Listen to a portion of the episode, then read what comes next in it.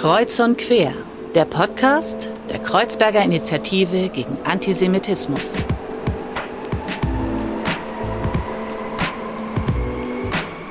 Hallo und herzlich willkommen zu einer neuen Folge von Kreuz und Quer. Mein Name ist Fadl und wie immer darf ich euch durch die Folge begleiten. Und heute haben wir eine sehr besondere Folge, denn im Studio mit mir ist ein Gast, den wir alle kennen. Und zwar ganz oft aus der Tagesschau.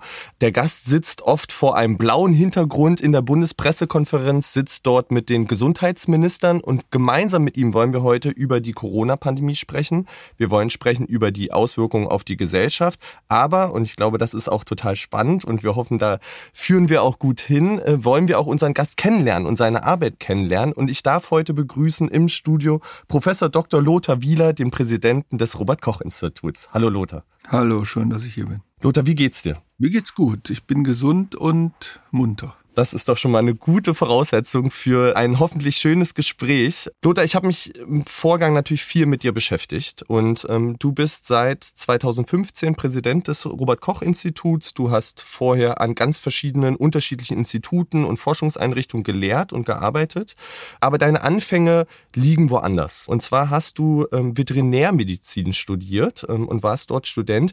Und die Frage, die mir dort gekommen ist, als du damals Student warst, ich glaube, das ist Anfang der 80er Jahre gewesen. Hast du dir jemals ausgemalt, dass du im Auge eines Sturms, einer Pandemie bist, dass du Experte wirst und quasi Pandemiemanager wirst? Nein, ich meine, so konkret hat man natürlich nicht die Vorstellung, aber ich habe von 80 bis 82 hier an der Freien Uni äh, ja. Äh, studiert, also im damaligen Westberlin noch, bin dann nach München gewechselt und ich habe eigentlich während des Studiums sehr schnell gelernt, dass mir die wissenschaftliche Denkweise liegt, dass ich also lieber ähm, über Dinge nachdenke, Dinge im Labor äh, bearbeiten möchte, als dass ich praktischer Tierarzt werden möchte. Und insofern, wo, wo mich das hinführte, das wusste ich natürlich nicht, aber mir war relativ früh klar, dass ich eben nicht praktischer Tierarzt werden möchte. Wie kam es denn dazu, dass du dich für die Naturwissenschaften entschieden hast? Gab es irgendwie vielleicht jemanden in der Familie, der dich dafür begeistert hat oder eine Lehrkraft vielleicht, die da irgendwie den Grundstein gelegt hat? Ne, das ist ziemlich banal. Also mein Vater und mein Großvater sind beides Tierärzte. Ah, okay. Und äh, wir waren drei Kinder und ähm, ich war das Kind, das sich eben unter anderem auch für Tiermedizin beworben habe. Ich habe mich aber auch für andere Studiengänge beworben. Was war also, das? Das eine war Luft- und Raumfahrttechnik. Das war damals klar. Ich meine, da flogen sie auf den Mond. Ja. Das hat uns alle begeistert. Das andere war Innenarchitektur, ähm, wenn man einfach äh, schöne Räume haben wollte, in denen man vielleicht leben kann. Das andere war Landespflege, Landschaftspflege. Das kommt daher, dass meine Familie äh, mütterlicherseits stark äh, verwurzelt ist im landwirtschaftlichen Bereich und in Baumschulen, also, also Landes Landgestaltung.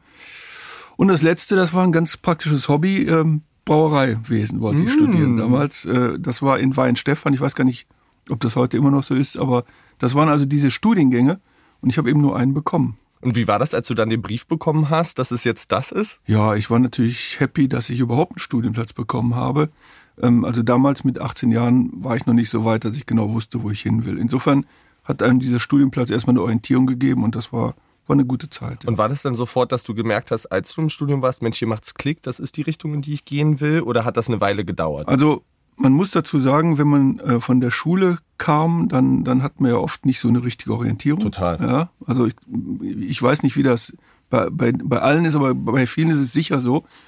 Und wenn man dann Studium anfängt, also zum ersten Mal etwas tut, was nicht so ein normaler Lebensweg ist, sondern macht ja zum ersten Mal selber eine Entscheidung für einen bestimmten Berufsweg, dann merkt man ja plötzlich, ob das etwas ist oder nicht was ist. Mhm. Und das habe ich dann eben gemerkt, dass das für mich was ist. Aber das habe ich vorher nicht wussten können. Mhm. Und du hast schon gesagt, du hast dann sozusagen für dich greifen können, du willst gar nicht in diese praktische Richtung gehen, ich möchte gerne Richtung, was weiß ich, möchte deinen Hund verarzten oder irgendwie sowas, sondern du willst eben gerne in die Forschung gehen. Was hat dich da so angezogen, dass du gesagt hast, ich will genau in diese Richtung, ich möchte Sachen erforschen, Wissen vielleicht auch generieren? Naja, wenn man Student ist, dann sieht man ja plötzlich mal, wie komplex die Welt ist ja. und wie dann, dann man geht ja deutlich tiefer in die Materie, als man das als äh, Schüler tut. Und äh, als wir da anfingen zu verstehen, wie, äh, wie der Organismus funktioniert, also in dem Fall natürlich der tierische, aber der ist ja nicht so viel anders wie der menschliche und von verschiedenen Tieren, da wurde uns, also mir zumindest direkt klar, dass ich diese, die Art und Weise, wie das Wissen generiert wird, das liest, steht ja dann in so einem Lehrbuch drin, aber wenn man sich damit mal befasst, wie das in das Lehrbuch kommt, das ist, das wandelt sich ja kontinuierlich und so. Das fand ich hochspannend und das hat mich von vornherein ziemlich begeistert. Ja, und, und äh, so ging das dann halt. Und dann, dann habe ich auch im Studium schon immer mehr mich dahin bewegt. Mhm. Also man kann ja bestimmte, also bei uns in dem Studium konnte man keine Kurse wählen oder so. Aber man legt natürlich schon ein bisschen mehr Kraft auf die eine oder andere ja. Richtung. Und, und ich bin dann immer mehr in diese theoretische Richtung gegangen. Und damals fing die Molekularbiologie an. Mhm. Ja, das war noch ein ganz, ganz junges Gebiet. Das war damals wirklich total en vogue, aber man hatte erst so die ersten ähm, Ideen. Man, hat, man arbeitet zum ersten Mal mit Plasmiden und so. Und ähm, damals war mir klar, ich wollte entweder Immunologe werden, also in die Richtung Immunologie gehen, weil ich diese, diese Reaktion des Körpers auf, auf diese ganzen Antigene und so sehr, sehr spannend fand. Oder ich dachte, ich gehe in die Infektionsmedizin. Mhm.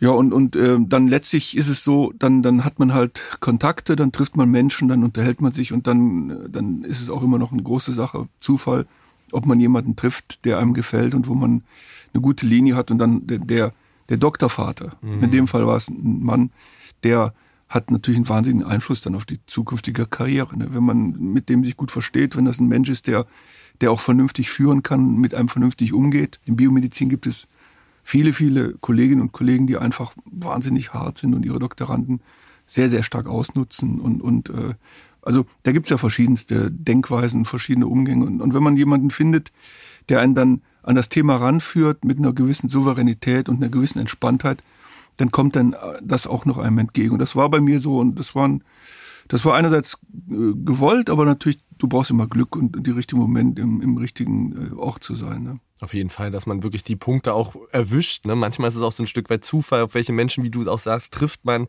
Ich kann das total nachvollziehen, auch was du erzählt hast rund um diese am Anfang Orientierungslosigkeit. Mir ging das auch total so und, und dann wird man manchmal auch so hingestoßen im positiven Sinne und, und, und findet dann da seinen Weg. Du hast schon so ein Stichwort äh, genannt und zwar Lehrbücher und vielleicht nutze ich mal diese Brücke in unser äh, Ritual, in unseren Folgen, denn unsere Gäste bringen immer Bücher mit, Bücher, die ihnen besonders besonders etwas bedeuten, die ihnen besonders gefallen haben oder mit denen sie eine Geschichte verbinden. Mhm. Und Lothar, wir sind total gespannt, was du unseren Zuhörerinnen mitgebracht hast. Also ich habe ein Buch mitgebracht äh, von Daniel Kahnemann, Psychologe. Das heißt Schnelles Denken, langsames Denken. Mhm.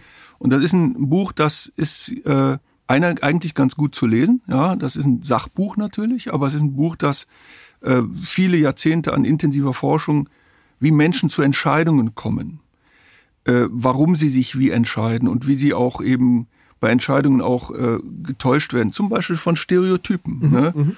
Wo, wo wir ja hier auch nicht so ganz falsch sind ja. in, in, der, ähm, in, in diesem Podcast. Und ähm, das, das Buch, das, das kannte ich vom Titel her schon früher.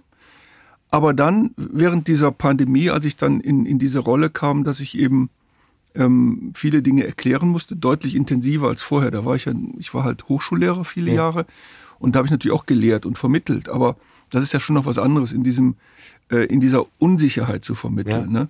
Und da kam es ja darauf an, das Ziel, was, was wir jetzt im Robert-Koch-Institut immer hatten und auch weiterhin haben, ist natürlich, wir möchten natürlich Menschen davon überzeugen, dass sie möglichst das Richtige tun. Ne? Dass, dass sie, also, dass sie eine bewusste Entscheidung treffen, ein, ein Mensch mit einer Rationalität, der dann halt quasi bewusst etwas tut oder eben etwas lässt. Und dann ist natürlich klar, dass man das gut erklären muss. Mhm, mh. Aber der entscheidende Punkt ist natürlich, wie kommt das bei dem Gegenüber an? Und wenn man dieses Buch liest, da wird einem, äh, da werden einem viele Dinge klar. Heißt ja nicht, dass man dann immer sofort es schafft, das dann auch umzusetzen. Ja. Aber wenn man zum Beispiel, wenn man diese zwei Systeme anguckt, da gibt es ein System, das ist eben so schnell, emotional, du machst ganz schnell mal eine Entscheidung, Bauchgefühl, äh, da geht natürlich viel schief. Ja? Da bist du ganz schnell auf Stereotypen aus, da hast du äh, bestimmte Bilder im Kopf und entscheidest aus den und den Gründen so. Das andere System ist das, wo du rational entscheidest, wo du wirklich in die Sache reingehst, wo du dich anstrengen musst. Ähm, und, und, und da ermüdest du aber schneller. Und dann, dann äh, wirst du vielleicht relativ schneller faul und, und, und switcht dann wieder zurück in dieses erste System. Und, und ich glaube, wenn man dieses Buch gelesen hat, das ist ein Buch, was man nicht so weglesen kann, sondern es sind halt Kapitel, die man über Wochen oder so immer mal wieder liest, dann versteht man äh, sehr viel, wie Menschen Entscheidungen treffen. Und das wird ja dann auch teilweise genutzt. Das wird natürlich gerade von Profis genutzt in der Werbebranche etwa ja. Ja, oder so.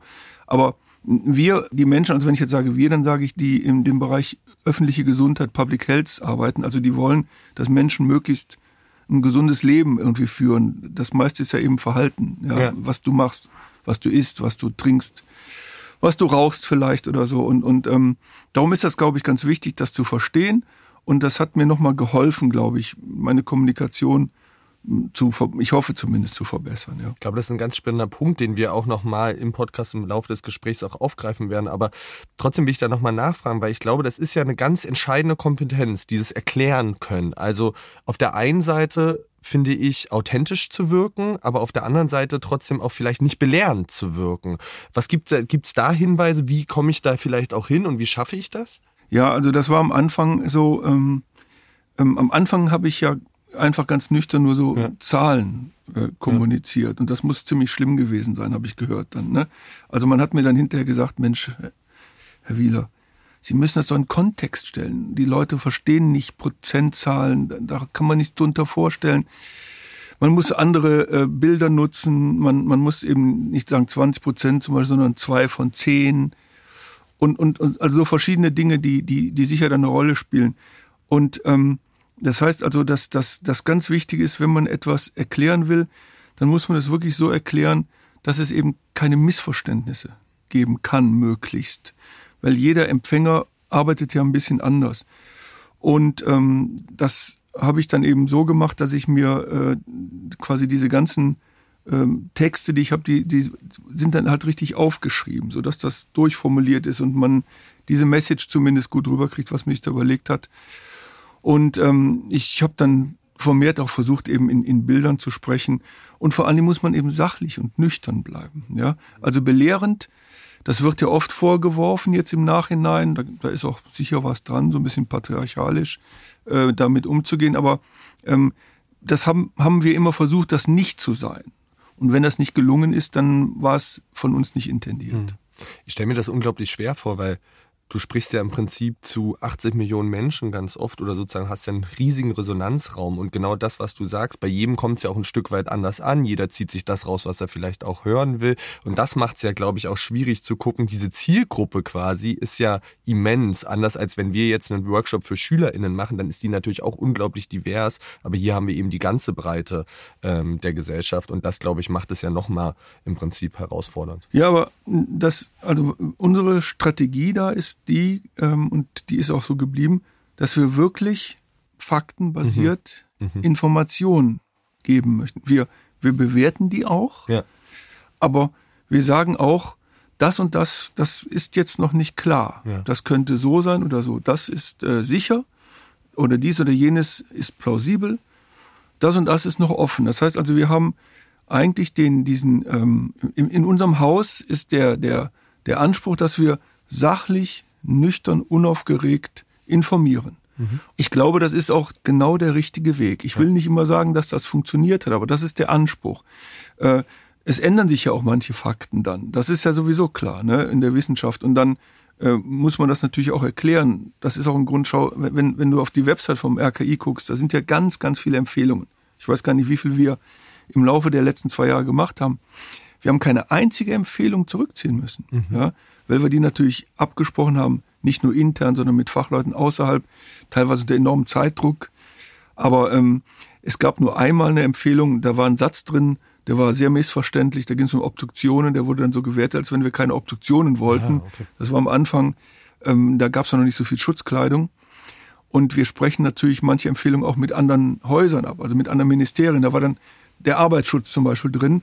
Und da war die Sorge, dass die Leute, weil es nicht genug Schutzkleidung gibt, sich eben an, äh, anstecken. Und mhm. dann sollten sie eben lieber nicht so viele Obduktionen machen. Das kam dann schräg rüber. Das war das einzige Mal, dass wir das quasi den Inhalt richtig ändern mussten. Aber ansonsten über zwei Jahre äh, eine Empfehlung gar nicht zurückziehen müssen, sondern immer nur angepasst. Ich glaube, das zeigt, dass, dass diese, diese Art und Weise, wie wir das im Haus diskutieren, äh, immer kritisch, immer konstruktiv, dass das ein guter, wichtiger Weg ist. Äh, sachlich, das ist, das ist das Allerwichtigste. Und ich glaube genau, das, was du auch beschreibst, zeigt ja auch, oder anders gesagt vielleicht, eben unter diesem Zeitdruck, unter einer ja sich immer wieder verändernden ähm, Situation, unter auch neuen Gegebenheiten, neuen Varianten etc., finde ich, ist das wirklich auch ein Qualitätsmerkmal. Und ähm, da kommen wir vielleicht später auch nochmal dazu, was wir daraus auch ziehen können und vielleicht auch für andere Bereiche genau von so einem Ansatz ziehen können. Aber lass mich noch kurz die Frage stellen, wenn du über diese vielleicht angepasste Form von Kommunikation nach außen sprichst, hast du gemerkt, dass du vielleicht auch im Privaten manchmal anders kommunizierst, nachdem du dich mit dem Buch und auch mit diesen Thesen beschäftigt hast? Wenn ich da sitze, quasi in, dann bin ich ja in einer Rolle. Genau. Ja. Ja, ich habe eine, ich, ich habe eine Position. Ich bin halt Präsident dieses nationalen Public Health Instituts und habe damit natürlich auch eine sehr große Verantwortung. Und ich denke, wenn ich ähm, nicht in dieser Rolle bin, dann kommuniziere ich auch anders. Mhm. Also, aber die, die Rolle habe ich ja dann und die muss ich dann so gut wie möglich ausfüllen. Zumindest ist das immer der Anspruch. Ja, insofern denke ich schon, dass das, ähm, dass das keine große Auswirkung hat. Das, also da, da müsste man jetzt meine Familie und Freunde fragen keine Ahnung, Derwisch wird vielleicht wissen. genau, unser Vorstandsvorsitzender Derwisch, mit dem du gut befreundet bist. Ihr kennt euch schon lange.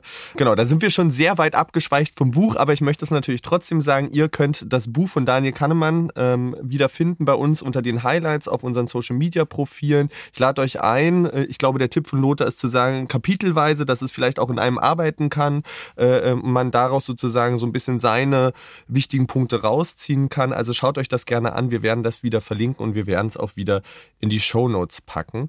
Lothar, ich möchte gerne mit dir eine gewisse Zeitreise machen. Also wir stellen uns mal vor, wir drücken auf so einen Oldschool Tape Recorder und spulen mal zurück und äh, spulen von jetzt Mitte April 2022 auf Ende 2019 zurück. Es kommen die ersten Nachrichten aus Wuhan von einer Lungenerkrankung, ähm, die dort auftritt, möglicherweise an einem Markt etc. Wir kennen das alle noch, diese Bilder. Was war denn so dein erster Gedanke, als du von diesen Nachrichten gehört hast, als diese Nachricht an dich gekommen ist, da gibt es diese Lungenerkrankung? Also man muss dazu sagen, dass wir im Haus ja häufiger solche Nachrichten bekommen. Ich weiß, die, bei der WHO gibt es Daten, wie viel Zehntausende solcher Nachrichten Aha. jedes Jahr bekommen. Okay. Das sind sogenannte Signale. Mhm. Und ähm, das ist ein Signal, wo man sicher äh, schon mal irgendwie ein bisschen mehr äh, ins, ins Grübeln kommt. Ähm, das war aber damals um die Weihnachtszeit, ich kann mich noch gut daran erinnern. Und ähm, dann haben wir um die Weihnachtszeit halt, äh, wir haben ja bestimmte Kanäle, offizielle Kanäle, ähm, wir haben aber auch natürlich Mitarbeiter aus China zum Beispiel.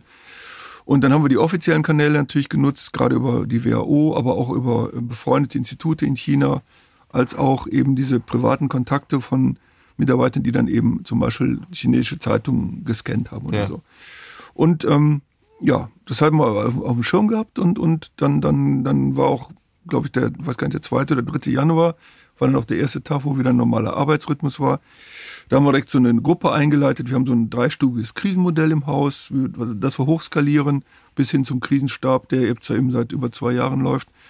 Und dann gibt es eine Gruppe von Menschen, die sich ausschließlich damit beschäftigen, mhm. mit diesem, man nennt das auch Epidemic Intelligence, ne, also eine Aufklärung machen, Informationen holen. Und dann kam ja relativ schnell, am Anfang kam von den Chinesen sehr, sehr viel Information, auch recht schnell. Dann Hat das gut funktioniert? Das war ja, ja, immer so eine Frage. Was kommt da? Wie zugänglich machen die das? Ich meine, du musst dir mal vorstellen, du bist irgendwo und hast eine Lungenkrankheit. Ja bei manchen Ländern dauert es ja zwei Wochen, bis da irgendwas hört oder so. Also die, die Reaktionszeit war sehr schnell und, und auch im Nachhinein immer noch. Du weißt ja gar nicht, was da ist. Ja. Das heißt also, du willst auch keinen Fehlalarm starten du hast nicht genug Informationen, so, also das im Nachhinein ist das alles, finde ich, sehr, sehr äh, glatt gelaufen. Da, da kann man dann mal über einen Tag oder sowas streiten, da geht es um Formalitäten, aber grundsätzlich viel Info. Und am Anfang haben sie sofort ja dieses Virus identifiziert und haben das Erbgut entschlüsselt. Und das war der Grund, warum Christian Drosten und sein Team so schnell einen PCR mit etablieren konnten. Und das ist der Grund, warum wir so schnell Impfstoff hatten. Also die haben am Anfang sehr viel Information gegeben.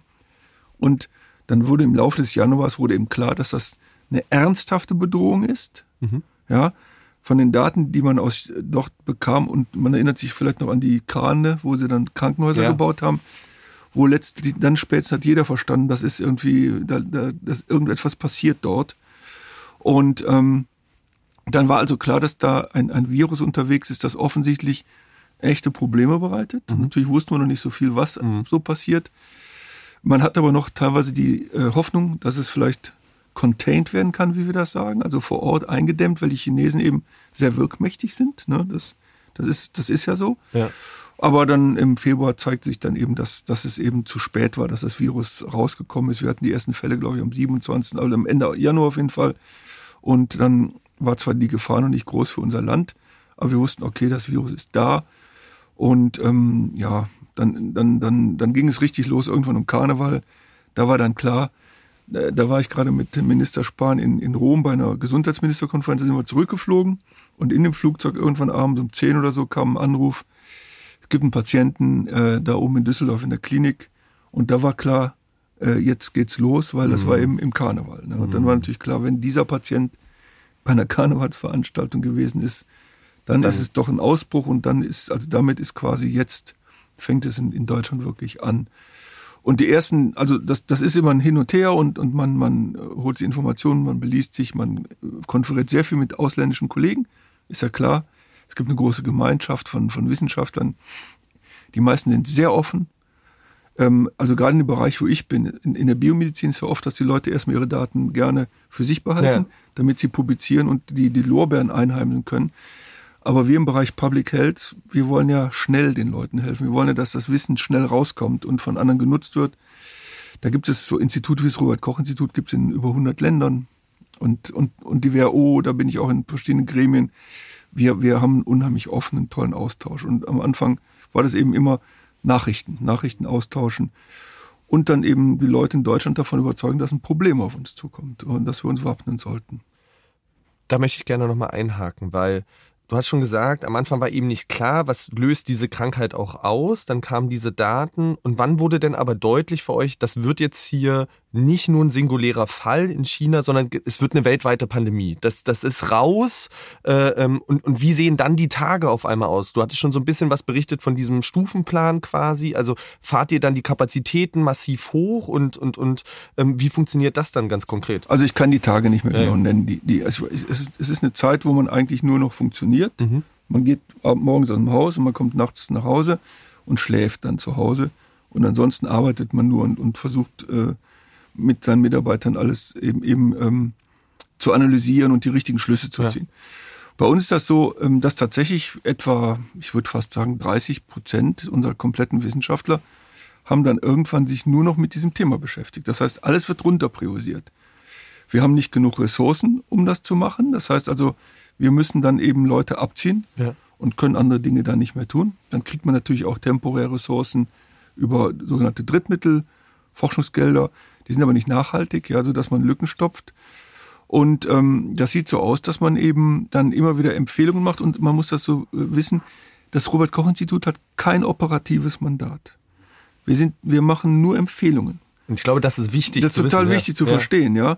Das heißt also, das ist auch, ähm, das ist wichtig, weil, weil wir eben, wir machen nur Empfehlungen und die werden dann von Fachleuten umgesetzt und eigentlich sind wir nur dazu da, Fachleute zu informieren. Wir sind eigentlich haben wir gar nicht den offiziellen Auftrag, die Bevölkerung zu informieren, aber man kann das natürlich nicht trennen irgendwann ja. mal.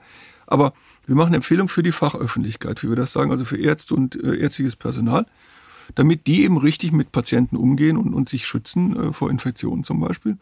Also wir haben kein, kein Mandat des, der Umsetzung und unser zweiter Job ist, die Politik zu beraten, weil wir ja. sind ja ein sogenanntes Ressortforschungsinstitut, das heißt, wir gehören zu einem Ministerium, dem Ministerium für Gesundheit, Bundesministerium für Gesundheit. Und das heißt, wir beraten die Ministerien oder dieses Ministerium, beraten darüber dann natürlich auch die Bundesregierung und wir geben Fachöffentlichkeit Hinweise. Das heißt, ähm, das ist auch eben äh, so, dass man das tut und das ist auch das Modell. Du berätst nach bestem Wissen und Gewissen, aber die Umsetzung und die Entscheidung, was daraus wird, liegt nicht in unserer Hand. Und das ist auch wichtig, ja, weil wir dadurch natürlich eine Unabhängigkeit haben, eine wissenschaftliche, wir packen auf den Tisch, was an Wissen da ist, formulieren das so aus, dass die Kollegen draußen und Kolleginnen damit draußen umgehen können. Aber was die jetzt im Einzelnen machen, ja, zum Beispiel, wie man Absonderung ist ein Begriff, den inzwischen jeder kennt. Also wie man dafür sorgt, dass einer, der positiv ist, keinen anderen ansteckt. Was man dann sagt, wie der sich zu Hause oder die sich verhalten soll. Das macht eben dann eine Person vom, vom Gesundheitsamt. Ne? Und da gibt's ja verschiedene Lebensverhältnisse. Wäre ja auch Quatsch, wenn da so eine zentrale Einheit sagt, so, der, der darf eben von der und der Zeit nur am Mittagstisch sitzen oder irgend sowas. Und ähm, das ist wichtig, weil da wir damit eine Unabhängigkeit haben und aber die, die Umsetzung liegt eben dann bei den Entscheidern, bei den politischen Entscheidern beziehungsweise bei den Ärztinnen, Ärzten und dem äh, medizinischen Fachpersonal. Ist diese Unabhängigkeit auch so wichtig, weil die Wissenschaft unabhängig funktionieren muss und sich im Prinzip auch nicht zu so einem Vehikel machen darf? Also es gab ja anfangs, vielleicht gibt es das immer noch, äh, diese, dieses Wort von der ähm, Technokratie. Ja. Ne?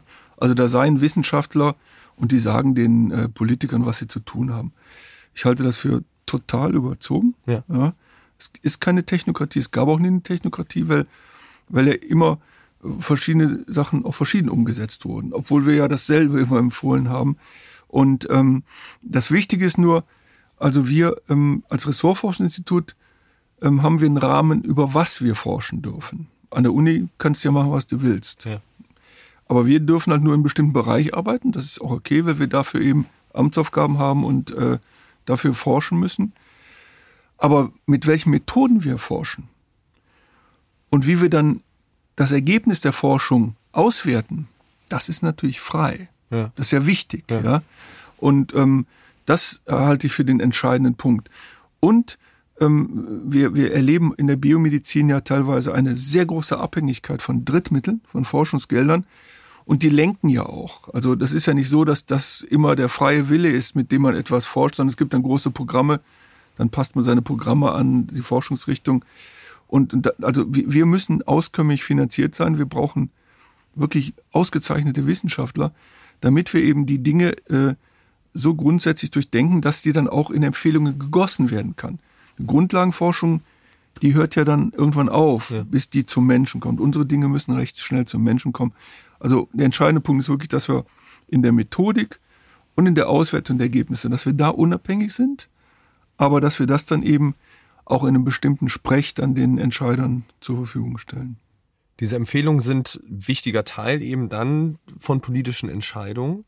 Und ähm, diese politischen Entscheidungen, aber glaube ich auch diese Empfehlungen beinhalten ja durchaus auch so eine Abwägung von ja dem Ziel des Robert Koch Instituts, ne, des Schutz sozusagen der allgemeinen Gesundheit, auch insbesondere von vulnerablen Gruppen, ältere Menschen, Kindern, äh, Menschen mit Vorerkrankungen. Ähm, aber gleichzeitig haben wir auf der anderen Seite Bedürfnisse von Gesellschaft nach Freiheit. Wir hören ganz oft, ich möchte mein normales Leben in Anführungszeichen zurück, etc. Wie bist du mit diesem Spannungsfeld selber umgegangen? Und gab es vielleicht auch Entscheidungen, Empfehlungen, wo du selber gemerkt hast, oh, das ist auch für mich irgendwie da schwierig, beziehungsweise äh, äh, ähm, das macht auch was vielleicht mit mir? Also, was etwas mit mir gemacht hat, ist die Reaktion der Menschen. Ja. Ne, weil ähm, es gibt natürlich, also ich, ich weiß, dass sehr viele Menschen das schätzen, was wir tun, mhm.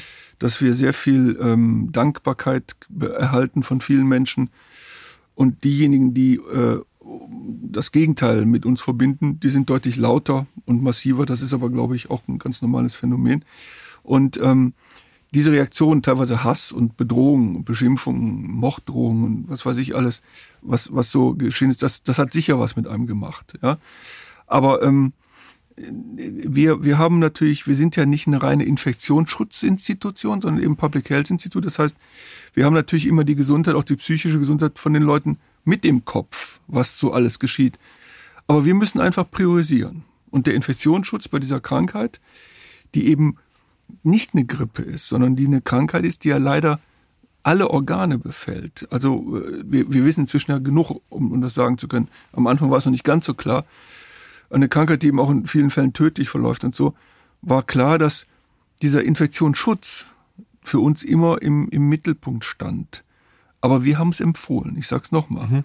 Und was aus den Empfehlungen dann wird, ist die Sache der Umsetzer. Ne? Also wenn wir zum Beispiel empfehlen, so und so viele Tage in Quarantäne oder in, in, in Isolierung, dann empfehlen wir das, weil wir äh, im Laufe der Zeit genau Daten darüber haben, wie viel Viren werden wann ausgeschieden, wie infektiös ist die Person. Das ist natürlich immer eine gausche Verteilung. Ja. Logisch ist das nicht bei jedem gleich, aber es gibt eben Wahrscheinlichkeiten. Wir haben als, ich glaube, einer der ersten äh, Institutionen weltweit so einen, einen Calculator gemacht, den haben wir auf die Website gestellt. Da kann jeder den Kram nachrechnen und gucken. Mhm. Ja, und wenn, wenn Varianten sich ändern, dann ändert sich das auch manchmal. Das heißt, dann gibt es eben bestimmte Wahrscheinlichkeiten und dann kannst du ausrechnen, sagt, okay, wenn er sieben Tage in, in, in Isolierung ist, dann ist die Chance, dass er noch ansteckend ist oder die Person 5%. Und wenn es vier, fünf Tage sind, dann sind es eben 20 Prozent oder so. Und darauf beruhen uns dann auf, auf, auf Daten und Fakten einfach. Ne? Du hast schon so ein bisschen gesprochen über ja auch die Anfeindung von, von Menschen, von Gruppen auch. Ähm, wir haben in der Gesellschaft in dieser Corona-Pandemie, finde ich, hochproblematische äh, Elemente erlebt. Also das ist was, mit dem wir eben unglaublich viel zu tun haben, ist natürlich das Thema Verschwörungserzählung als eine Institution, die ganz viel politische Bildung macht, die Antisemitismuskritische Bildung macht. Wir haben Menschen erlebt, die da bleibt mir jedes Mal die Sprache immer weg, ähm, die sozusagen mit umgedeuteten Sternen äh, ähm, durch die Gegend laufen, die sich unsägliche Vergleiche machen. Wie hast du denn diesen Wandel vielleicht erlebt, ähm, als jemand, der ja da im Rampenlicht auch stand, der auch teilweise angefeindet wurde auf Plakaten etc. Ähm, wie, wie, wie hast du das wahrgenommen und wo ist vielleicht die Ursache dafür, dass das passiert ist? Also ich bin jetzt kein Soziologe. Mhm oder Politologe. Ich, ich habe das nicht im, im, in, in Gänze durchdrungen und, und äh, mich damit ähm, genügend beschäftigen können, weil ich eben andere Aufgaben ja. habe. Aber wir haben auch auf Initiative von Cornelia Beetsch, eine Psychologin aus äh, Erfurt, die dort einen, einen Lehrstuhl hat, ähm, diese Kosmos-Studie durchgeführt. Und die haben wir gemacht, weil, um, um zu wissen, wie ticken die Leute, was bewegt die Leute, wo haben sie Wissensdefizite, wo haben sie Bedürfnisse. Und darauf haben wir auch unsere Kommunikation dann immer abgestimmt. Ja? Und es ist ganz klar, ähm, dass es äh, ganz viele verschiedene Gründe sind, warum das so geschieht. Da sind zum einen Menschen, die tatsächlich aus welchen Gründen auch immer eine Staatsverdrossenheit haben, die also quasi ähm, äh, auch die Verschwörungstheorie äh, etabliert haben, dass der Staat alle einsperren will und ihnen die Freiheit nehmen will. Ja? Sogenannte Corona-Diktatur, die da immer ne? wieder. Was, was, was wirklich Unsinn ist. Ja. Ne? Dann gibt's Leute, die haben, ähm, äh, das ist ganz interessant, das war auch vorher schon so, so ein, vor so einem Virus, du hast keinerlei Vorstellung. Du ja. siehst das nicht, du schmeckst das nicht, du riechst das nicht das ist für viele Leute eine Nummer zu groß. Die können mit dieser, abstrakt, ja. Ja, ja. die können mit dieser abstrakten Gefahr nicht ja, umgehen. Ja. Und dann ist es, glaube ich, psychologisch auch ganz gängig. Dann suchen sie sich irgendeinen Weg, wie sie sich das erklären können. Und dann gehen sie in irgendeine Verschwörungstheorie rein. Ich habe zweimal auch so Menschen getroffen, die mich angesprochen hatten. Die waren beide ganz sympathisch, nett. Die haben also Dinge erzählt, die aus meinen naturwissenschaftlichen äh, Erkenntnissen völliger Unsinn sind. Aber die waren 100% sicher, dass es eben so ist.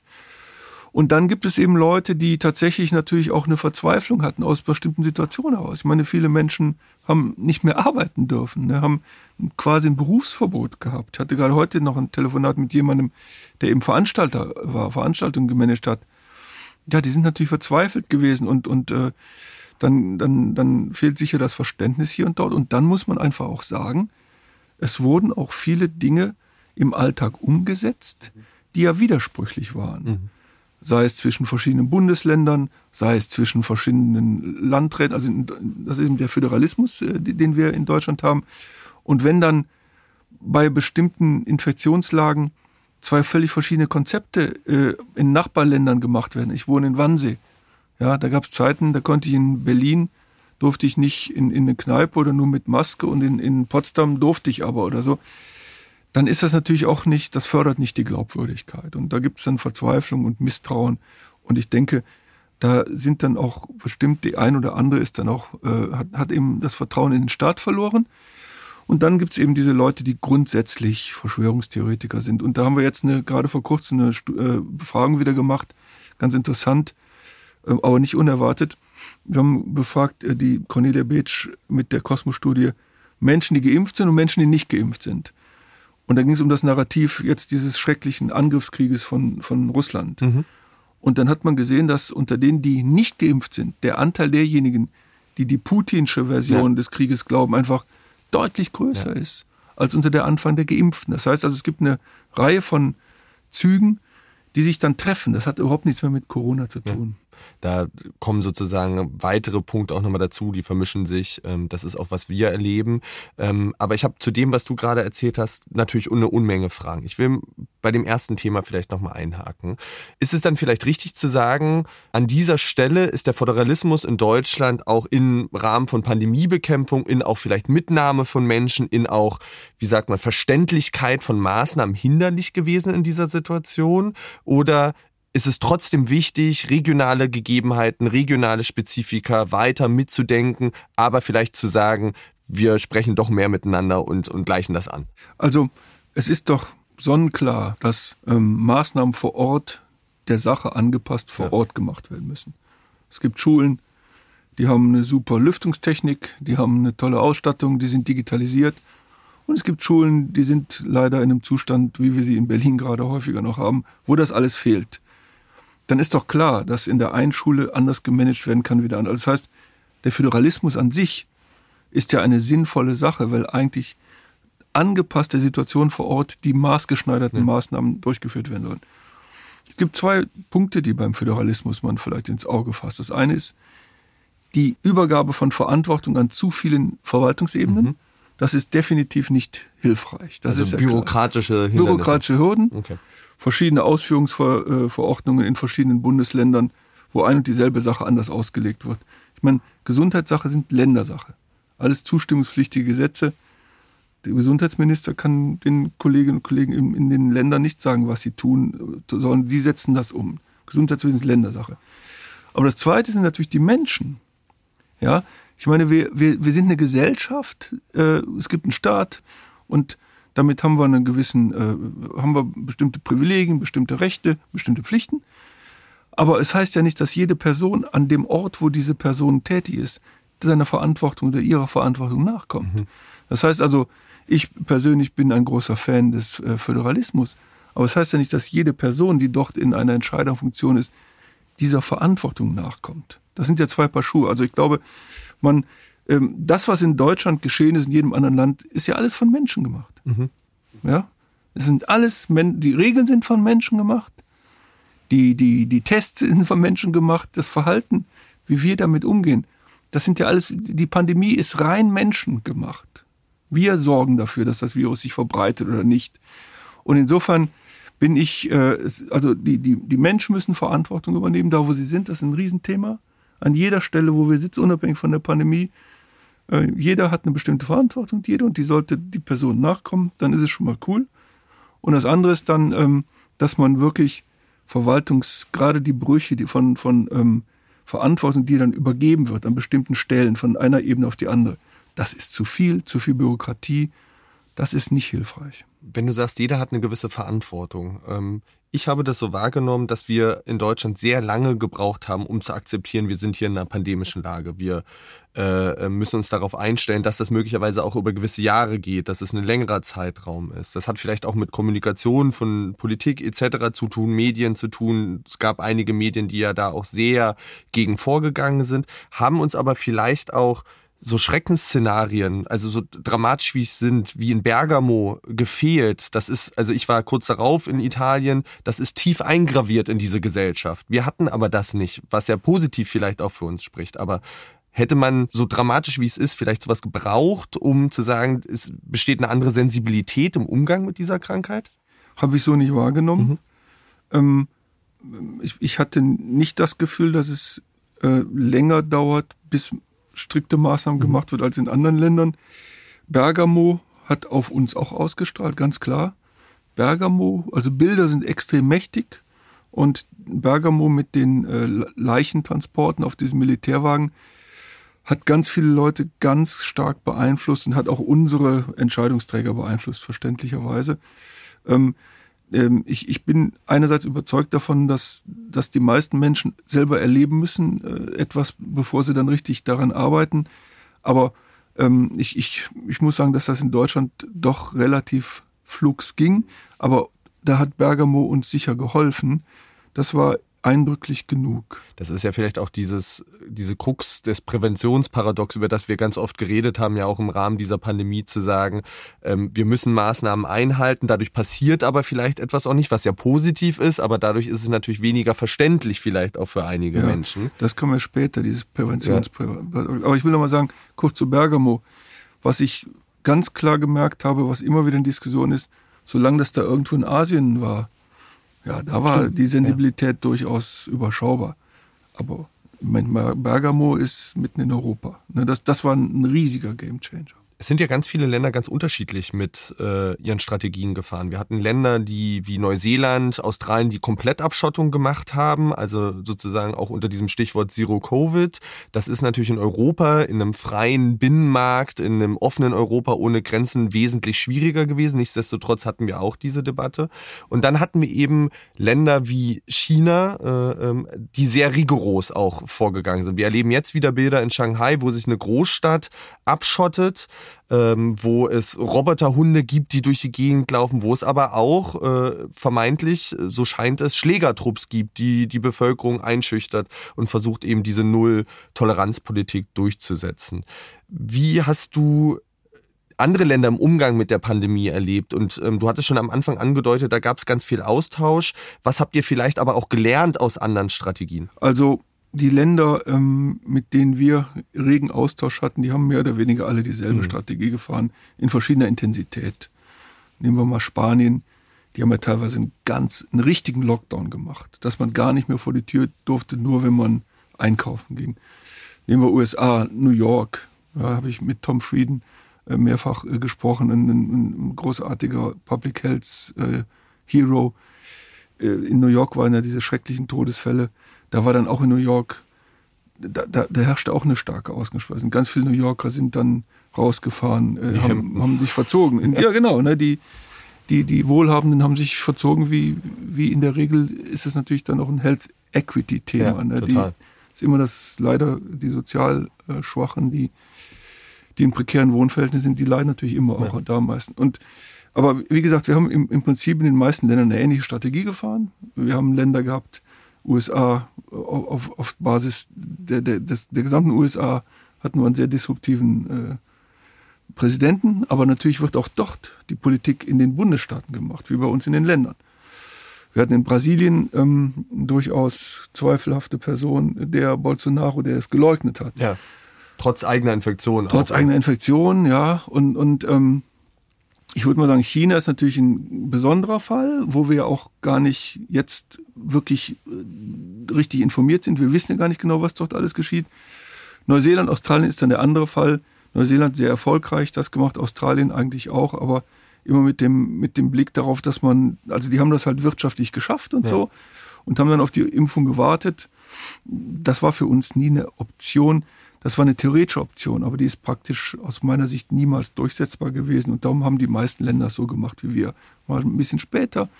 Die Schweden haben es locker gemacht. Dort scheint es aber auch kulturell so zu sein, dass auch das Vertrauen in die Regierung etwas größer ist in den ganzen Nordstaaten und man dann nicht so ganz, vielleicht so ganz patriarchalisch wie bei uns, man das vielleicht will oder nicht will, vorgehen muss. Aber im Grunde genommen waren die Strategien ja immer die gleichen. Du hast große Versammlungen, nicht mehr abhalten lassen. Du hast insbesondere in Innenräumen, als wir wussten, dass Aerosol übertragen ist, sehr früh haben wir schon große, im Stadien haben wir Fußballspiele, haben die Politiker entschieden, die nicht mehr äh, abzuhalten.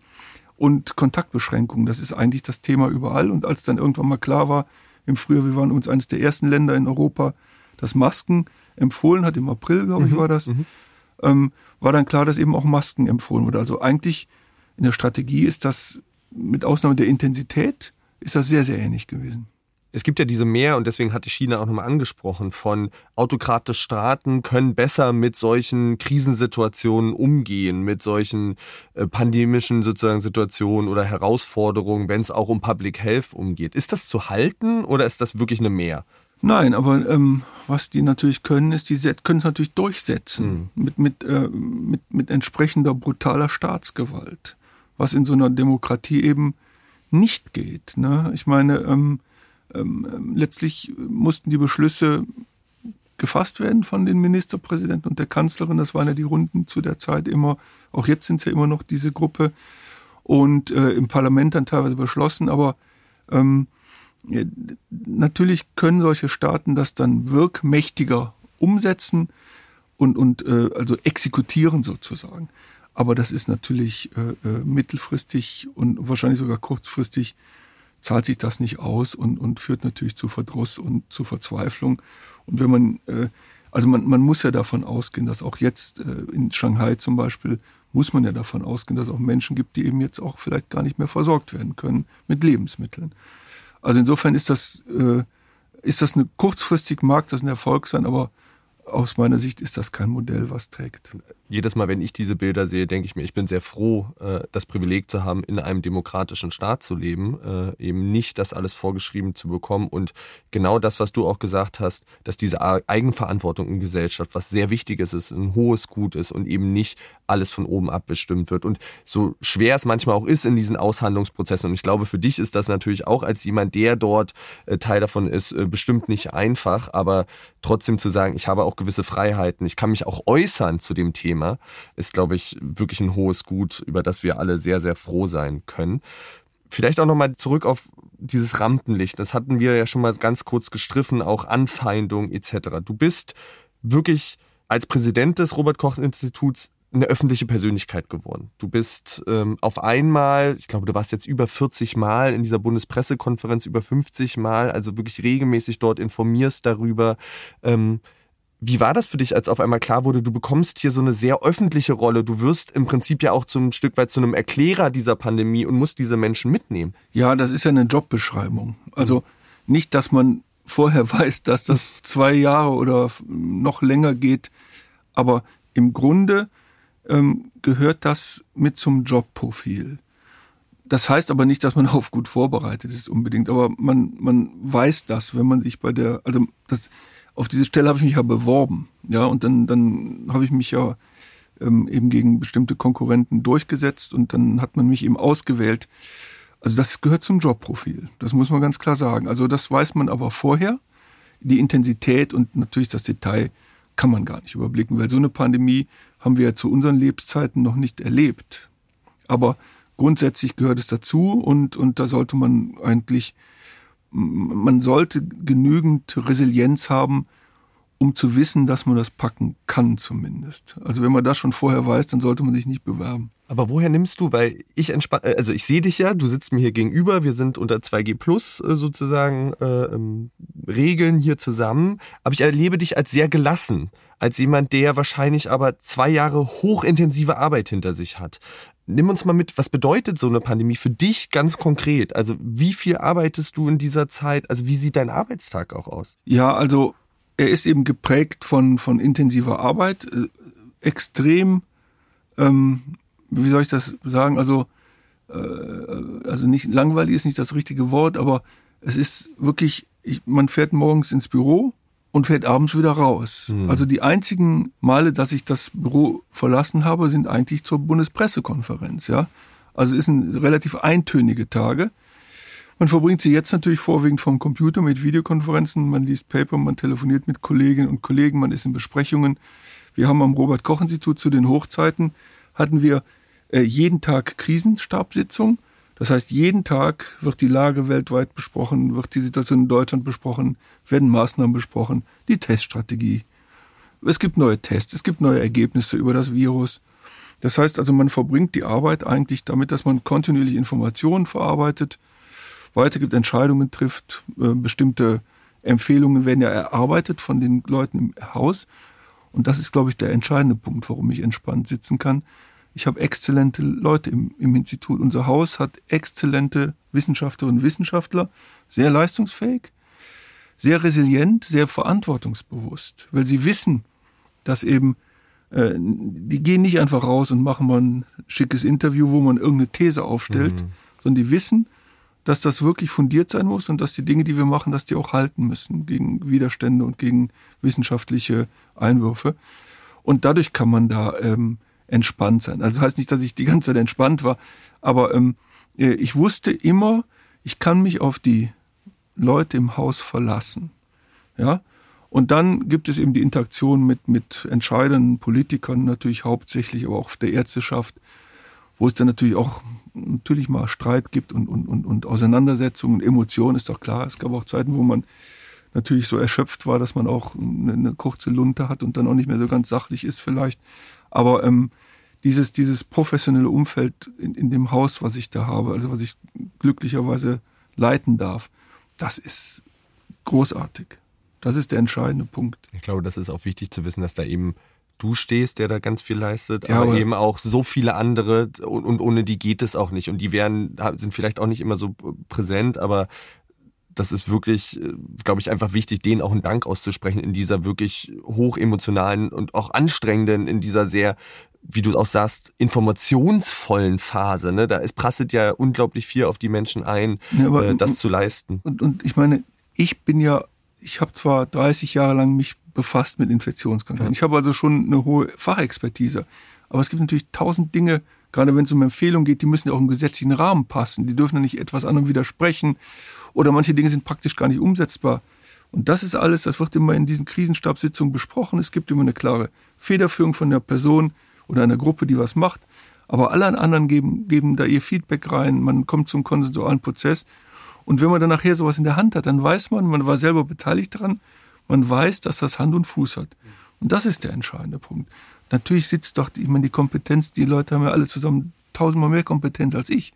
Aber ähm, das, dieses, dieses, dieses Teamwork und dann das Vertrauen ineinander, das ist, das ist wirklich äh, aus meiner Sicht der Grund, warum das RKI über die zwei Jahre wirklich ganz gut performt hat. Wie schaffst du es denn, trotz all dieser Informationsflut, trotz all der Meetings, der öffentlichen Auftritte, selber abzuspannen? Also gibt es Momente, wo du auch zur Ruhe kommen kannst und wie kommst du zur Ruhe? Also am besten zur Ruhe komme ich natürlich zu Hause, klar. Und abends, wenn ich dann nach Hause komme, dann, äh, dann ist auch Schluss. Ich meine, es gab auch Zeiten, wo man quasi Tag und Nacht irgendwie Feedback geben musste oder so. Entscheidend ist gute Freunde, gute Familie, vernünftiges, also ich sage jetzt ein stabiles Umfeld und Menschen, die offen und ehrlich mit einem umgehen. Und das Wichtigste, äh, ich habe das schon mal gesagt, äh, du bist ja Fußballfan. ähm, ein Grund, warum ich resilient bin, ich bin Fan des ersten FC Köln. Da muss man ja. eine gewisse Resilienz mitbringen. Das, das, das, sonst packt man das nicht. Aber ähm, ich, ich habe auch einen Sport, den ich gerne mache, das ist das Rudern. Ah. Und das Rudern findet regelmäßig samstags statt und äh, ich habe, wann immer es möglich war, bin ich auch gerudert und das Rudern, also diese körperliche Anstrengung in Verbindung mit den Jungs, mit denen ich in diesem Boot sitze und mit denen wir hinterher dann zusammensitzen und ein Bier trinken. Das ist wichtig. Das ist extrem wichtig, ähm, auch äh, eben raus aus diesem, aus dieser Mühle und mit vernünftigen Leuten über andere Dinge mhm. sprechen. Mhm. Also man muss immer geerdet bleiben und man muss immer wissen, dass man auch nicht viel mehr ist als ein kleines Licht, das eine bestimmte Aufgabe hat für andere Leute. Ja, also man darf sich selber auch nie zu wichtig nehmen. Das ist wirklich ein ganz, ganz wichtiger Punkt. Bist du dir manchmal in diesen zwei Jahren aber auch ein bisschen wie ein Papagei vorgekommen, dass du das Gefühl hattest, du bist immer in dieser Rolle von, ich muss warnen, ich, ich, ich gebe wissenschaftliche Fakten rein, aber es wird vielleicht manchmal auch nicht gehört? Ich habe das sogar mal zugegeben, dass ja. ich ein Papagei Der Christian Drosten, dem, dem, dem war ja wahnsinnig viel zu verdanken haben ja. in unserem Land. Ne? Ja. Also der hat das wirklich, der, der kann super erklären und er ist ein exzellenter Fachmann. Der hat gesagt, er will nicht zum Papagei werden. Ich habe gesagt, ich bin ein Papagei. Ähm, ja, man, man, man muss scheinbar auch Dinge, die so banal sind, dass man denkt, jeder hat es auf dem Schirm, muss man auch wiederholen. Das gehört aber leider auch dazu und ich, ich glaube, das ist sogar, das, das ist das ist zwingend notwendig sogar. Spaß macht's aber nicht. Ja, das kann ich mir vorstellen. Das äh, äh, kann ich auch in anderen Kontexten. Also alleine, wenn ich meinem Sohn etwas zehnmal erzähle, äh, äh, fühle ich mich schon manchmal wie ein Papagei. Ähm, und er sagt dann immer nur, ich bin aber nicht auf die Welt gekommen, um dein Diener zu sein. Und dann sind wir immer äh, äh, gut geerdet gemeinsam. Ähm, genau. Nichtsdestotrotz gibt es eben Menschen, die vielleicht manchmal auch diese Botschaft und diese Dringlichkeit nicht hören. Wir haben darüber ganz kurz schon mal gesprochen. Ich will es trotzdem nochmal thematisieren. Ähm, es gibt Menschen in unserem Land, die sich eben weigern, sich impfen zu lassen. Du selber hast ganz lange die Position vertreten, ähm, zu sagen, eher keine Impfpflicht, sondern lass uns die Leute überzeugen, ähm, dass sie sich impfen lassen. Wir müssen Angebote schaffen, wir müssen versuchen, Erklärvarianten zu finden, warum eine Impfung wichtig ist. Würdest du sagen, das ist uns gelungen oder warum ist es uns bei diesen Menschen vielleicht auch nicht gelungen? Mhm. Also das ist sicher ähm, eine der oder, oder die, die eine richtige Fehleinschätzung von mhm. mir gewesen. Ich hätte definitiv am Anfang gedacht, dass es viel mehr Menschen gibt, die sich impfen lassen. Mhm wenn ich an die ersten Tage denke, ne, was ein Run ja, der auf Run, Wahnsinn. War. Jeder hat gewartet. Äh ne, ich hoffe, das war nicht nur dieses, dieses knappe Gut, ja, mit ja. dem du irgendein Produkt gut verkaufst, äh, aber ich weiß ja, dass diese Impfung wirklich der entscheidende Gamechanger ist.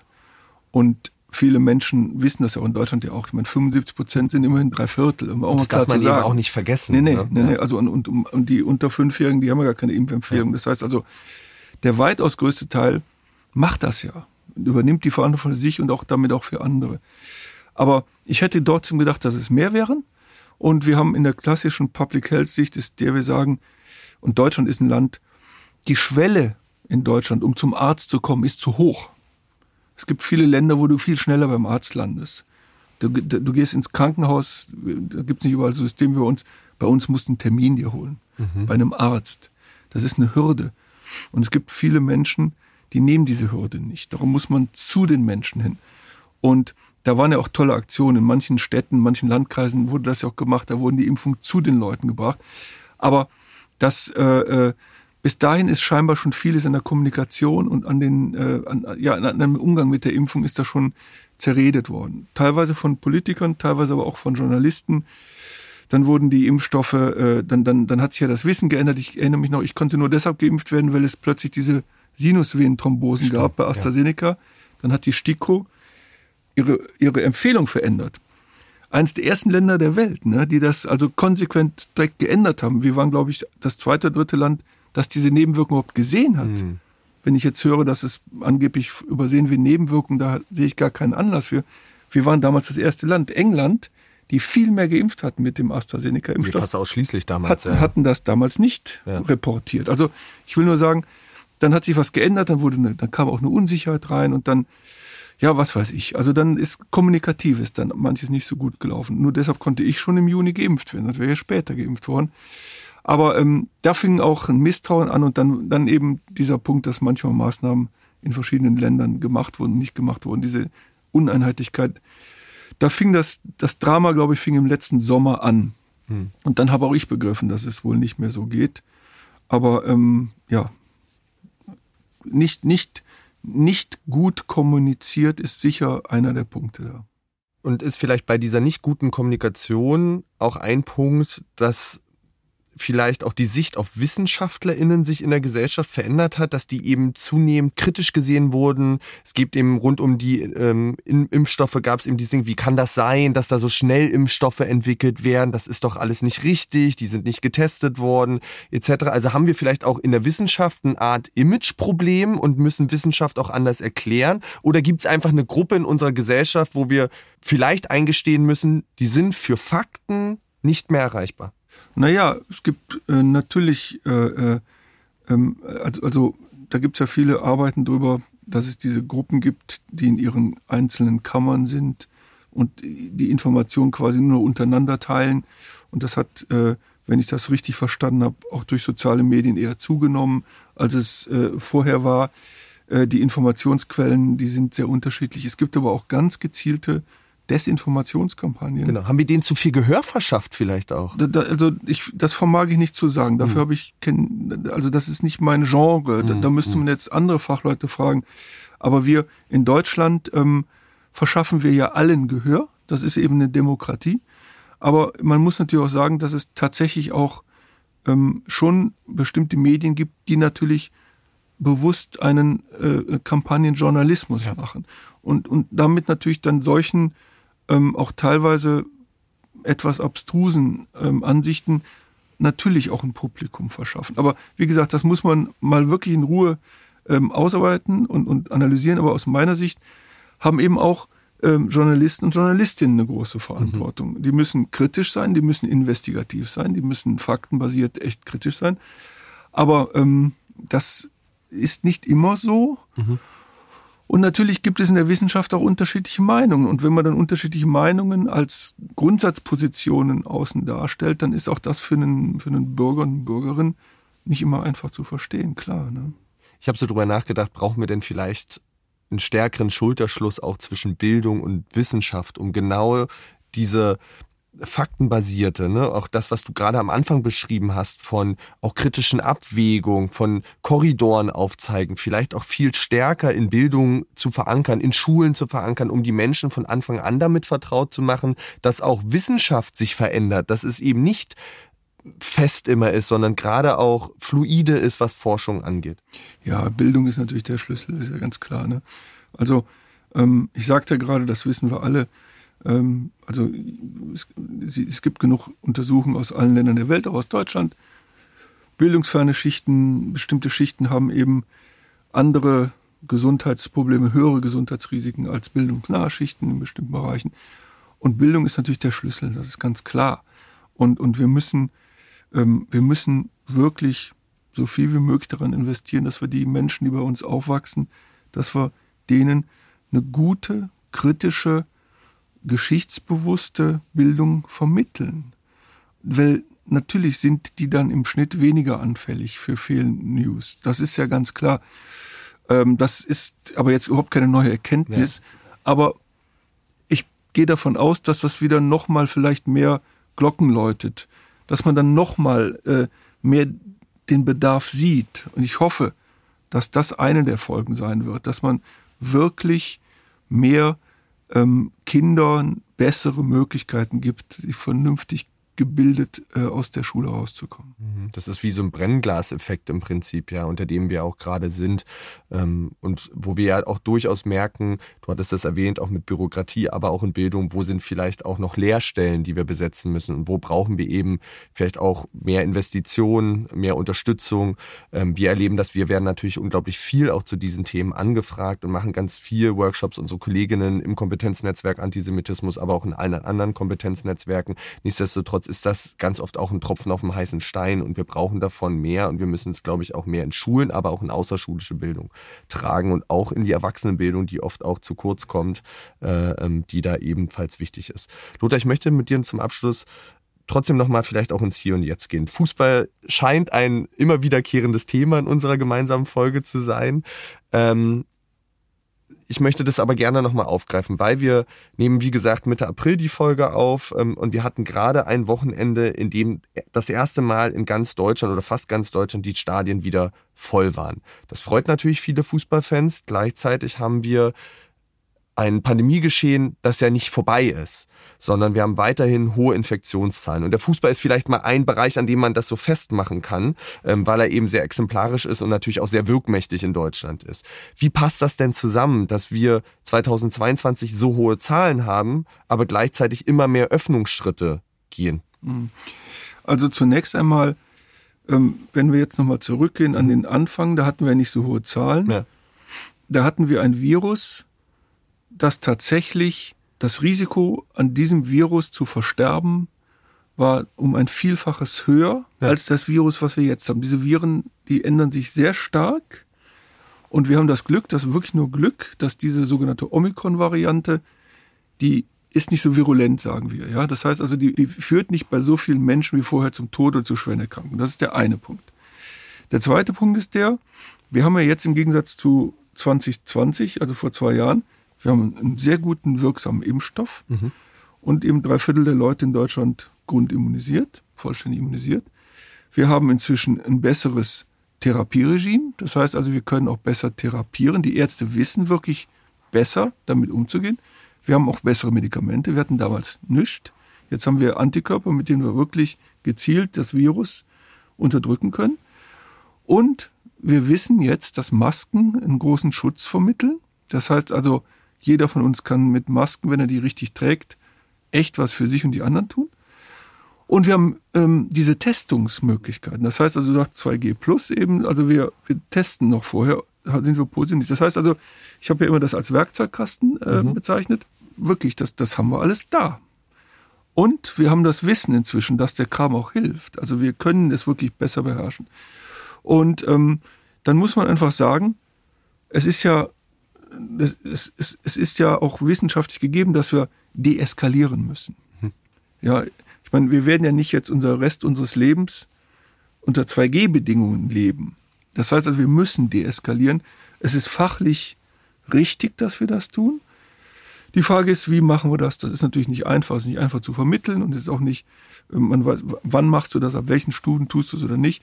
Aber grundsätzlich müssen wir in diese Richtung gehen. Wir wissen, dazu, dass dieses Virus eine Saisonalität hat. Mhm. Das heißt also im Herbst, Winter werden die Anzahlen, wird es wieder steigen. Wir werden im, jetzt im Sommer auch noch Krankheitsfälle haben. Wir wissen aber seit langer Zeit schon, dass wir dieses Virus nie wieder loswerden. Das heißt also, wir werden mit diesem Virus immer umgehen müssen und wir müssen halt dafür Sorge tragen, dass, äh, dass das eben eine von vielen Krankheiten wird, der wir dann irgendwann nicht mehr so viel Aufmerksamkeit schenken. Wir müssen immer noch aufpassen, aber wir können ja nicht die ganze Zeit diese Regeln halten. Mhm. Zum Beispiel ähm, werden wir irgendwann natürlich auch mal aufhören, Leute in Isolation zu schicken, also die Infizierten und die anderen Quarantäne. Das machen wir bei anderen Infektionskrankheiten auch kaum.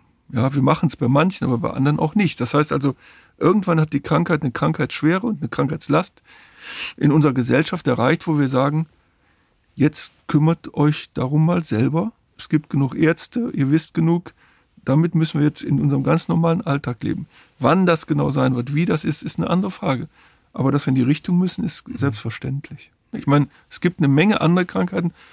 Und wenn wir so intensiv zum Beispiel Herz-Kreislauf-Krankheiten angehen würden oder Raucher, Tumorerkrankungen, was weiß ich, da, könnten wir, da haben wir auch noch eine Menge zu tun in unserem Land. Ne? Weil das wäre die Frage. Ähm, welche Lehren ziehen wir denn vielleicht aus dieser Pandemie? Also wenn wir mal 20 Jahre vielleicht vorangucken und diese von dir beschriebene, vielleicht in Anführungszeichen Normalität erreicht haben, was nehmen wir denn mit aus dieser Zeit? Wie kann uns das vielleicht auch in Zukunft helfen? Und wo müssen wir aber wirklich auch vielleicht nochmal draufsatteln? Naja, also zunächst mal haben wir viel gelernt und ich hoffe, dass das auch im Gedächtnis bleibt. Unsere Kinder haben viel gelernt, die können mit sowas umgehen. Besser zum Teil als viele Erwachsene. Ja, ja das, das, das habe ich auch immer wieder gehört. Ja. Ich kenne da jetzt auch nicht so viele Daten zu, aber ich kenne Kinder, die sind traurig, äh, dass sie noch keine Maske tragen dürfen, sondern die wie auch immer. Wir haben gelernt, wir können das managen. Mhm. Also wir können so eine Gefahr auch managen. Also wir sind nicht, nicht doof, wir haben die Mittel, das zu tun. Und ich bin davon überzeugt, dass viele Menschen deutlich resilienter dadurch geworden sind. Wir haben erkannt, dass das Leben auch eine Herausforderung sein kann oder wie können sie ihn managen. Wir wissen eigentlich vieles. Äh, äh, ich hoffe, dass diese, diese Vorsorge, diese, die, die Vorratshaltung von bestimmten Sachen, dass das besser wird. Ich hoffe, dass die, die Lieferkettenproblematik geringer wird. Das ist ja nicht nur Medikamente, sondern alles Mögliche. Äh, dass man vielleicht wieder ein bisschen mehr Produktionsketten im nahen Umfeld hat in Europa. Ich hoffe, dass wir genug investieren in diese sogenannten äh, öffentlichen Gesundheitsdienst, also in Public Health, weil das ganz viel können wir durch Prävention machen. Da gibt's ja die drei Säulen, ne? Äh, Eindämmung, Mitigation und auch äh, Protektion. Mitigation heißt aber, die Person ist krank mhm. und wird behandelt. Da haben wir natürlich ein leistungsstarkes System, aber ich, ich will ja, dass die Person gar nicht erst krank wird. Mhm. Wir müssen deutlich mehr in Prävention investieren, in Aufklärung, in die Aufklärung in Gruppen, so wie ihr in eurem Bereich eure Aufklärung macht und Menschen erklärt, was Antisemitismus ist, wie man dagegen vorgeht, wo der herkommt. Genauso muss man natürlich dafür sorgen, wie kommen Krankheiten zu euch, wie könnt ihr euch davor schützen. Das ist genauso ein hartes äh, Business. Aber ich hoffe, dass die, die, diese Dinge, dass, dass dort einfach mehr investiert wird wir sind teilweise zu technokratisch. Mhm. Ja? Wir äh, haben eine hervorragende biomedizinische Forschung, wir machen super Medikamente, aber wir müssen das an die Leute bringen und wir müssen mehr in die Prävention investieren. Und die Prävention ist auch, die muss mehr sexy werden. Ja, das, die ist langweilig, weil ja nichts passiert, wenn es gut läuft. Ne? gut läuft ja. Du sagtest eben das Präventionsparadox. Ja. ja, was, Herr Wieler, warum sollen wir denn äh, eine Schule schließen oder warum sollen wir denn äh, eine Kneipe schließen? Es passiert doch eh nichts. Dass das nicht passiert ist, weil wir was getan haben, das wird ja immer wieder ähm, negiert von bestimmten Leuten. Aber wir müssen das Bewusstsein äh, in den Menschen kriegen, dass sie selber sich viel mehr kümmern können. Mhm. Und dann brauchen sie die teuren Ärzte gar nicht. Mhm. Also vielleicht auch so eine Systematisierung und Fortführung dieses Expertentums, was jetzt jeder hat. Ich glaube, noch nie gab es so viel Wissen über oder Austausch über Impfung, über wie isoliere ich mich etc. Aber das eben systematisch schaffen, wirklich auch nochmal zu gucken, wie, wie unterfüttern wir das, wie machen wir das für andere Krankheiten, um eben so einen allgemeinen Gesundheitsschutz im Prinzip ja auch zu fördern. Und dann gibt's natürlich die internationale Geschichte, ne? Also wir brauchen halt überall Systeme, die schnell Signale erkennen, mhm. damit wir eine schnelle Reaktion haben. Das gilt ja für jedes Land.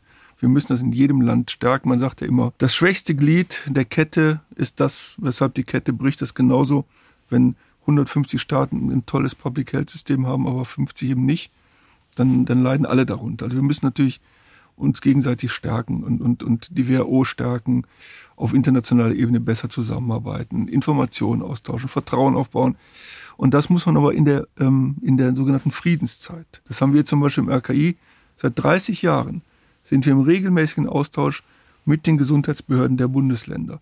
Und nur weil wir dieses Vertrauen haben und weil wir Leute ausbilden, die dann auch dort arbeiten, also dass man so wirklich so, so, so ein Grundgerüst an Verständnis und an Vertrauen hat. Vertrauen ist das A und O. Und das kriegst du eben nur, wenn du, wenn du Informationen hast, die du aber auch bereitwillig zur Verfügung stellst aber wenn die Information auch gut ist. Also auch so eine gewisse Form von Solidarität vielleicht und auch einer internationalen Solidarität. Und ich glaube, dazu könnten wir auch nochmal sprechen, was es bedeutet, Länder sozusagen, die vielleicht sozioökonomisch nicht in unserem Status sind und äh, ähm, Impfzugänge. Aber ich finde trotzdem dieser Punkt, und das würde ich gerne, glaube ich, auch als Schlusspunkt eigentlich nehmen, dass die Solidarität sowohl in Gesellschaft, in Forschung, in aber auch international ein unglaublich wichtiges Gut ist und wir darauf sehr achten müssen, dass wir das weiterleben miteinander, um eben mit solchen Herausforderungen, und das ist vielleicht nächstes Mal nicht eine Pandemie, sondern etwas anderes, auch ähm, guten Umgang finden. Ähm, dafür erstmal, Lothar, für diese wirklich tiefen Einblicke erstmal wirklich vielen, vielen lieben Dank. Ich glaube, äh, selten konnten wir so hinter die Kulissen blicken, ähm, aber ich will gerne noch zwei Sachen mit dir machen. Ähm, und zwar habe ich ein ganz tolles Zitat gefunden von einem Kollegen von dir, und zwar von Christian Karaginidis, ähm, im Intensivmediziner. Er hat gesagt, Wieler wolle etwas für dieses Land bewirken. Was wäre denn dein Wunsch für unser Land? Puh, mein Wunsch für, ja, also ich, ich, ich wünsche, also der entscheidende Wunsch ist das, was ich schon mal gesagt habe. Jede Person, die eine Verantwortung trägt, möge dieser Verantwortung gerecht werden. Ja, muss gar nicht mehr oder weniger tun, aber einfach nur dieser, seiner und ihrer Verantwortung gerecht werden. Dann ist das Land schon eine Klasse besser. Ich glaube, das ist das perfekte Schlusswort. Ähm, Lothar, wie gesagt, vielen, vielen lieben Dank. Schön, dass du dir die Zeit genommen hast. Zum Abschluss, und das wissen unsere Zuhörerinnen, gibt es immer noch eine ganz kleine Schnellfragerunde. Und zwar sind das Fragen, die du einfach ad hoc per Bauchgefühl beantworten darf. Das schnelle äh, System. Also. Genau, da sind wir sozusagen wieder im Kreis vom Anfang des Podcastes beim Buch. Wie gesagt, vier Fragen und einfach eine assoziative Antwort. Erste Frage. Die Folge wird rauskommen zum Ende der Fastenzeit, also zum Ende des Fastenmonats Ramadan. Wenn du dir ein süßes Gebäck aussuchen darfst, ist es der Bienenstich oder Baklava? Ja, das ist tatsächlich der Bienenstich. Habe ich gestern auch gegessen. Bin großer Fan, aber ich mag auch Baklava. Aber ich kann auch Bienenstich äh, verstehen. Nehmen wir an, du musst in Quarantäne. Was ist dein Go-To-Medium? Buch oder Netflix? Beides. Hast oder muss ich mich für eins entscheiden? Eins musst du entscheiden. Wenn ja, dann, dann nehme ich tatsächlich Netflix, weil ich hab, muss so viel lesen. Dann nehme ich Netflix, ja. Dann, ich kam nicht umhin, es war auch ein Wunsch der Redaktion. Und zwar gibt es ein Sprichwort namens Pest oder Cholera. Für was würdest du dich entscheiden? Puh, ehrlich gesagt, ich glaube, die Pest kann ich leichter behandeln, nämlich die Pest. Okay. Und dann letzte Frage. Als Rheinländer und FC-Fan, was ist das größere Kultobjekt? Die Schiebermütze von FC-Trainer Steffen Baumgart oder Kamelle an Karneval? Ja, die Schiebermütze. Super.